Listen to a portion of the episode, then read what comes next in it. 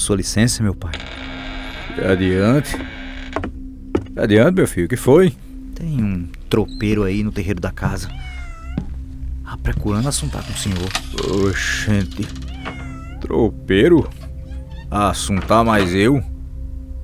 Encomenda? Não sei, meu pai. Não quis adiantar a prosa. É.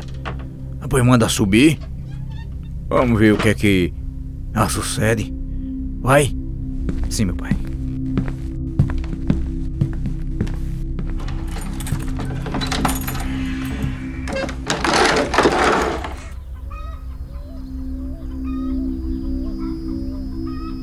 Bom dia, Samuel.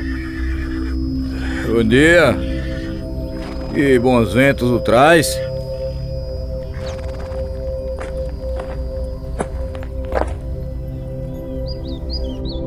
Compadre, eu sou um homem de muitas estradas. Conheço muitos arrudei da vida. Mas, nesse caos, eu não pretendo arrodear muito, não. Oxente, cabra. Desembuche. Tô lhe ouvindo, não tô? Pois fale. Pois muito bem, compadre. Com todo respeito. Mas. Há muito tempo que eu cortejo sua filha. A Maria Sulena. Que conversa descabida é essa, cabra? Se acalme, meu pai. Vamos escutar o homem. Se acalme. Eu já tô sabendo que ela tá prendo o Venâncio Nogueira. E que tem com isso? Ah, pois eu faço por gosto, compadre. Eu faço por gosto de assumir ela e a cria. Sendo que Venâncio não tem pretensão de assegurar matrimônio com ela. O senhor sabe disso? Escuta bem, cabra. Minha filha não é rapariga, não. Desonra na minha casa não é tolerada. Não fui eu que desonrei sua casa, não, compadre. Não fui eu, não. Ele tá certo, meu pai. Ele tá certo. É. A tua coragem te acode. E aqui no Pernambuco, homem de coragem não é quem mexe com a fia alheia e debanda, não. É quem assume. Eu não tô de desafio com a honra da tua casa, não, compadre. Eu gosto da moleca. Eu quero casar mais ela. Ela vai precisar de um homem do lado dela para assegurar a família, dar um nome, criar um menino. Olha, o senhor não me leva mal, não, mas eu só não fiz a proposta em questão antes, por respeito a ela que estava de compromisso com Venâncio Nogueira. Mas ele mesmo me disse que agora eu posso propor casório para ela e até assumir a cria. Eu quero casar mais ela, compadre. Mas preciso da tua benção. É. Ah, certo. Isso escolhe se quiser.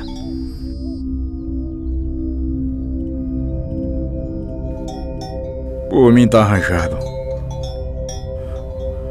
Qual é a sua graça? José. É, De quê?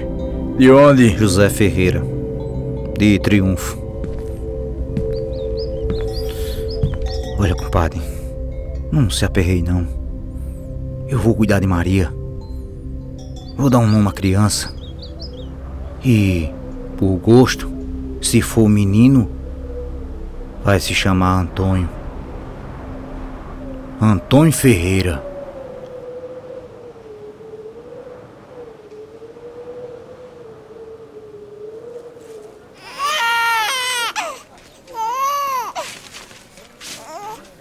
É um menino, José! Viva Deus! Viva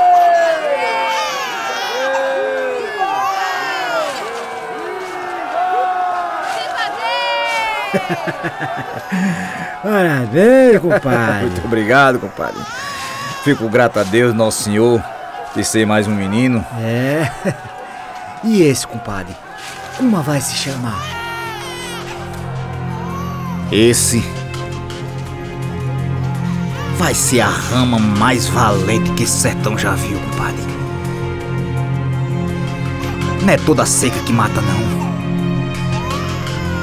Esse é Virgulino. Virgulino Ferreira da Silva.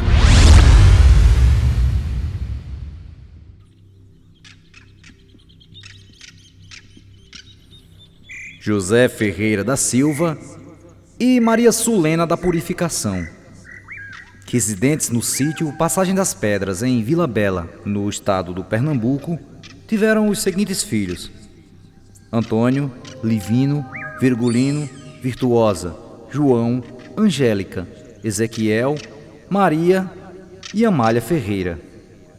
O primeiro da lista, o Antônio, era meio irmão dos demais Dona Maria, antes de contrair matrimônio com José, morava nas proximidades da vila de São Francisco e namorava um rapaz da família Nogueira, do qual engravidou. Mas o mesmo metido a valentão e filho de gente rica não quis casar-se, deixando a jovem em desolação. Um rapaz das bandas de Triunfo, Pernambuco, trabalhava como tropeiro e tinha a vila de São Francisco como parada para descanso e recompor as forças da tropa de burros.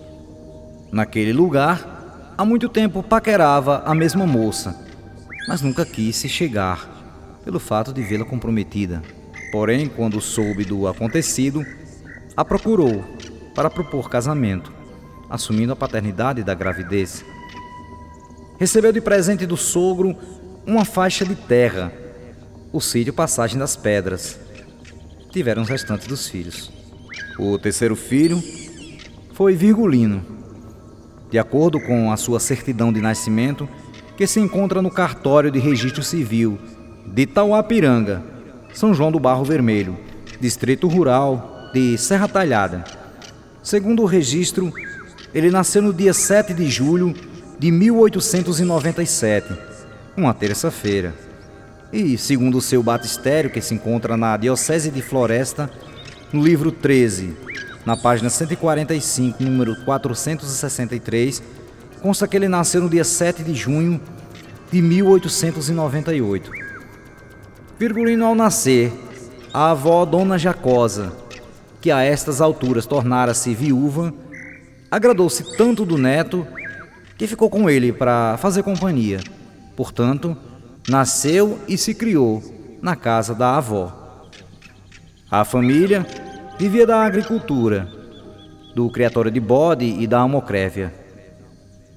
Os ferreiras, nesta época, comiam, se vestiam, se divertiam e se solidarizavam com os amigos com os produtos do suor dos seus rostos. Uma típica família sertaneja. Por desavenças com vizinhos, os ferreiros tiveram que se mudar, mas não adiantou. O patriarca da família, José Ferreira, fora assassinado, o que fez Virgulino e seus irmãos entrarem no cangaço, prometerem vingança até a morte. Existem outras versões para a entrada de Virgulino e seus irmãos no cangaço. Porém, esta está registrada no livro Lampião, nem herói, nem bandido, a história, do escritor Anildomar William de Souza.